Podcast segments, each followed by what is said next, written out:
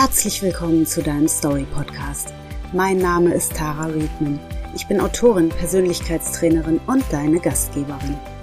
Du fragst dich, warum Menschen, Situationen und Gefühle manchmal so sind, wie sie sind? Dann leg die Füße hoch und lass uns mit meinen Nachdenkgeschichten gemeinsam die Fragen des Lebens beleuchten. Heute möchte ich dir von Nina und ihrem Ausflug ans Meer erzählen, der anders verläuft als erhofft. Sie ist kurz davor, ihre Pläne über Bord zu werfen und aufzugeben.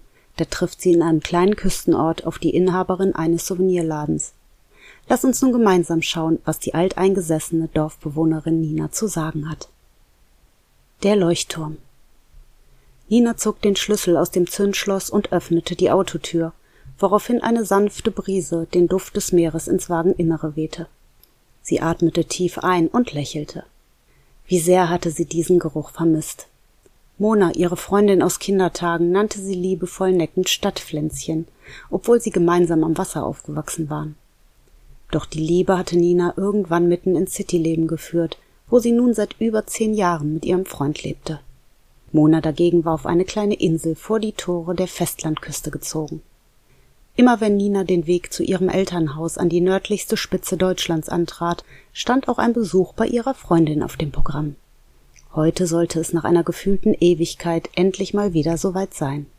Nina stieg aus dem Auto, schob die Ärmel ihres dünnen Pullis hoch und streckte sich ausgiebig. Ein Windhauch legte sich um sie. Jeder Luftzug, der ihr über die Haut strich, trug ein Stückchen Freiheit in sich. Sie schirmte die Augen mit der Hand gegen die Sonne ab, um den rot-weißen Leuchtturm besser zu erkennen. Unerschütterlich stolz stand er am Meeresrand, wie jedes Mal, wenn sie sich zur Fähre aufmachte, um zu Mona überzusetzen. Er war ihr mittlerweile bestens vertraut. Sie ging zum Kofferraum, nahm ihre Reisetasche heraus und verriegelte den Wagen anschließend mit einem Knopfdruck. Dann lief sie den leicht abschüssigen Pfad zur Anlegestelle hinab. Die Mischung aus Sand und Stein knirschte unter den Turnschuhen, ihre Schritte wirbelten ein wenig Staub auf. Sonst war es hier um diese Zeit immer wesentlich voller gewesen. Nun standen lediglich sechs Leute um einen Mann mit Kapitänsmütze herum. Nina stellte die Tasche ab und gesellte sich zu der Gruppe, die auf den bärtigen Herrn einredete. Es tut mir wirklich leid, beteuerte dieser gerade, als sie zu ihnen stieß. Das Problem ist in anderthalb Stunden behoben. Um siebzehn Uhr legen wir ab. Um siebzehn Uhr? brauste eine der Frauen auf und schnaubte. So lange sollen wir hier herumsitzen und warten? Der Kapitän zuckte hilflos mit den Schultern. Entschuldigen Sie, ich muss mich jetzt um die Reparatur kümmern. Um Punkt fünf geht's los, murmelte er und verschwand im Inneren der kleinen Personenfähre. Nina seufzte. Sie schaute auf die Zeitanzeige ihres Smartphones und ließ anschließend den Blick über die Landschaft gleiten. Ein Stück weiter die Küste entlang erkannte sie ein Dorf mit redgedeckten Häusern, ein Ort, der ihr vorher nie aufgefallen war. Kurz entschlossen brachte sie ihre Reisetasche zurück zum Auto, schickte eine Nachricht an Mona, dass sie sich etwas verspäten würde und machte sich auf den Weg in Richtung Dorf. Sie spazierte an einem Strandstück entlang, das durch die Flut lediglich als schmaler Streifen begehbar war. Rechts neben ihr erhob sich ein Hang, dessen Vorderseite durch seine schroffe Gesteinsoberfläche aussah, als sei ein Teil des Landes mitten aus der Umgebung herausgebrochen. Zwischen den Felsen entdeckte Nina einen dunklen Spalt. Interessiert näherte sie sich der Stelle, nahm die Sonnenbrille von der Nase und schob sie sich in ihr glattes Haar. Sie ging in die Knie, angelte ein paar der dort angeschwemmten Muscheln und durch das Salzwasser verformten Steine aus der Öffnung heraus und legte sie neben sich in den Sand. Plötzlich brummte es in ihrer Jacke, die sie sich vor dem Abmarsch sicherheitshalber um die Hüfte geschlungen hatte. Zwar waren die Temperaturen frühsommerlich warm, doch die Böen mitunter noch kühl. Nina zog ihr Smartphone aus der Jackentasche, warf einen Blick auf das Display und rollte mit den Augen. Selbst in der Freizeit holte die Arbeit sie ein. Nachdem sie ihrer Vertretung wie schon am Vortag die Abläufe erklärt hatte, beendete sie das Gespräch und ließ einige ihrer maritimen Sammlerstücke zusammen mit dem Telefon zurück in die Tasche gleiten. Vor dem Ortseingang angekommen, setzte sie sich auf eine Bank, zückte ihr Smartphone erneut, checkte die E-Mails und startete ein Chat mit ihrem Freund. Irgendwann trieb die Neugier sie schließlich aus der digitalen Welt hinaus, hinein in die Gässchen des Küstendorfs. Obwohl die Umgebung rundherum ausreichend Raum bot, standen die einzelnen Häuser sehr nah beieinander, als wollten sie sich gegenseitig vor dem an manchen Tagen recht rauen Wind schützen. Nina schlenderte über das Kopfsteinpflaster und bewunderte die Sprossenfenster der urigen Bauten, bis sie zu einem Platz gelangte, in dessen Mitte ein Brunnen plätscherte. Die Straßen wirkten verlassen, es schien ihr, als sei dieser Ort aus der Zeit gefallen. Sie sah sich um und schnupperte. Der Duft frischen Gebäcks stieg ihr in die Nase, und ihr Magen erinnerte sie daran, dass die letzte Mahlzeit nicht besonders üppig ausgefallen war. Sie näherte sich dem kleinen Café links des Marktplatzes und setzte sich an einen der beiden vor dem Schaufenster aufgestellten Tische. Was kann ich für Sie tun? fragte eine freundliche Stimme und riss Nina damit aus ihren Gedanken. Ein Milchkaffee und ein Stück Obstkuchen wären toll, antwortete sie und lächelte die junge Frau an, die sie mit einem leeren Tablett unter dem Arm aufmerksam anschaute. Die Servicekraft verschwand, und kurz darauf stand die Bestellung bereits vor Nina auf dem Tisch. Sie genoss die Zwischenmahlzeit, die wärmenden Sonnenstrahlen und die Stille um sie herum, bis sie einen Souvenirshop auf der anderen Seite am äußersten Rand des Platzes entdeckte.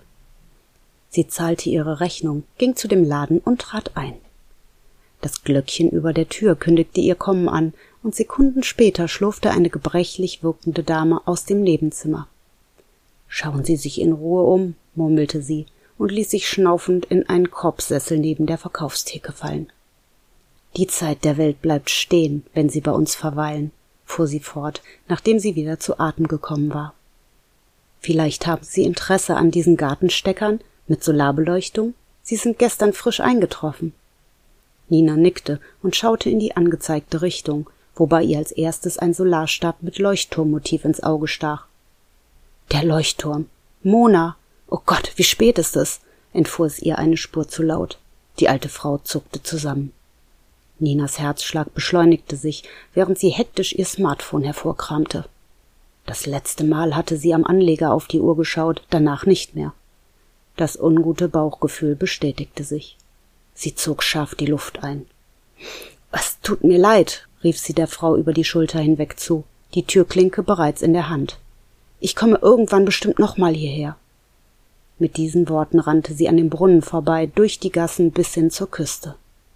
Als sie an dem Pfad ankam, der hinab zum Strand führte, stoppte sie. Oh nein. Nina schlug sich gegen die Stirn.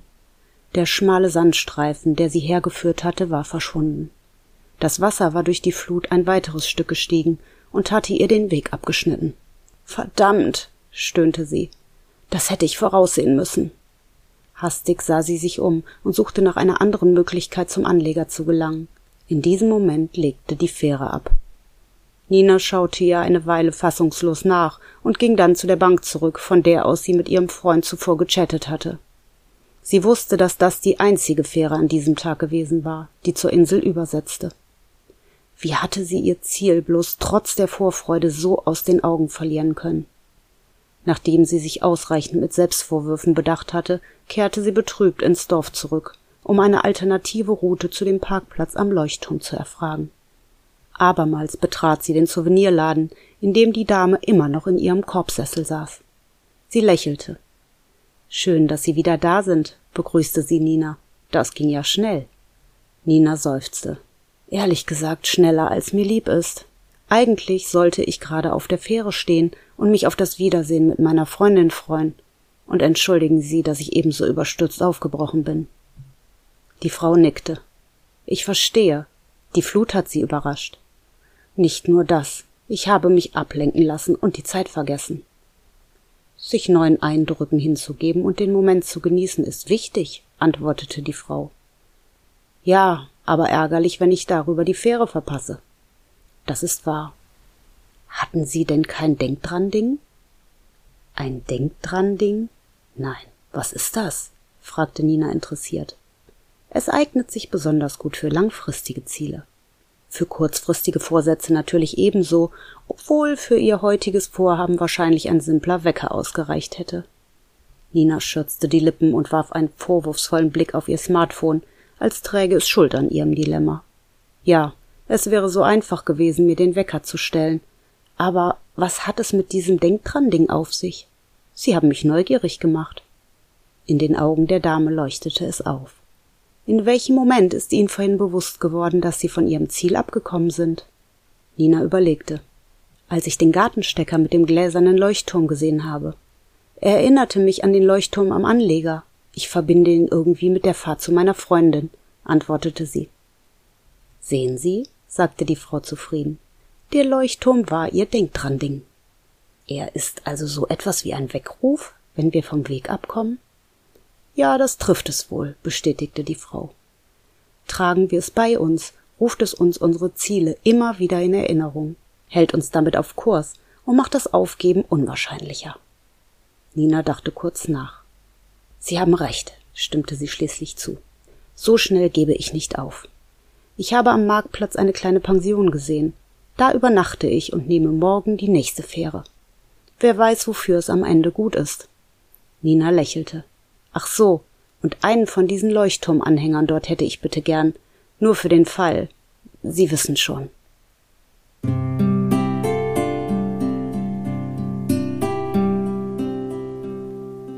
Es ist sicher bedeutsam für unser Glücksempfinden, achtsam durchs Leben zu gehen, sich neuen Eindrücken auch mal hinzugeben und ganz im Moment zu sein. Doch wie oft lassen wir uns im Alltag von diesem oder jenem ablenken und verlieren darüber unser eigentliches Ziel aus den Augen.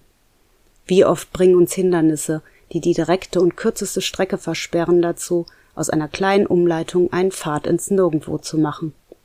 In einer Welt des Überflusses und der unzähligen Möglichkeiten ist das Risiko, sich zu verirren, höher denn je. Selbst wenn uns etwas sehr wichtig ist, kann es passieren, dass wir den Weg verlassen, ohne es bewusst wahrzunehmen.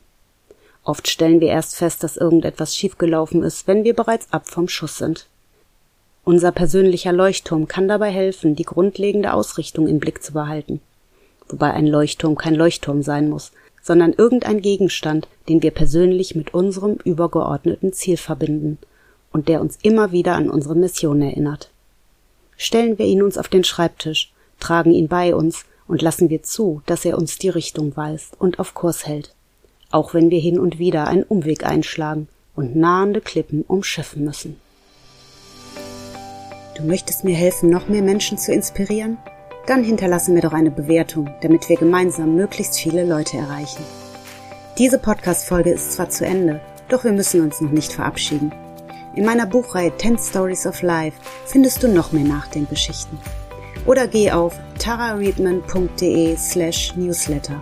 Dort wartet die sonst nirgends erhältliche Erzählung Zwei Leitern auf dich, in der Josh und Bob einen ungewöhnlichen Aufstieg auf ein Scheunendach wagen. Die Links dazu findest du in der Podcast-Beschreibung, in den Show Notes und auf meiner Website tarareadman.de. Wenn dir dieser Podcast gefällt und du ihn abonnierst, hören wir uns bald an dieser Stelle mit einer neuen Nachdenkgeschichte wieder. Ich freue mich auf dich.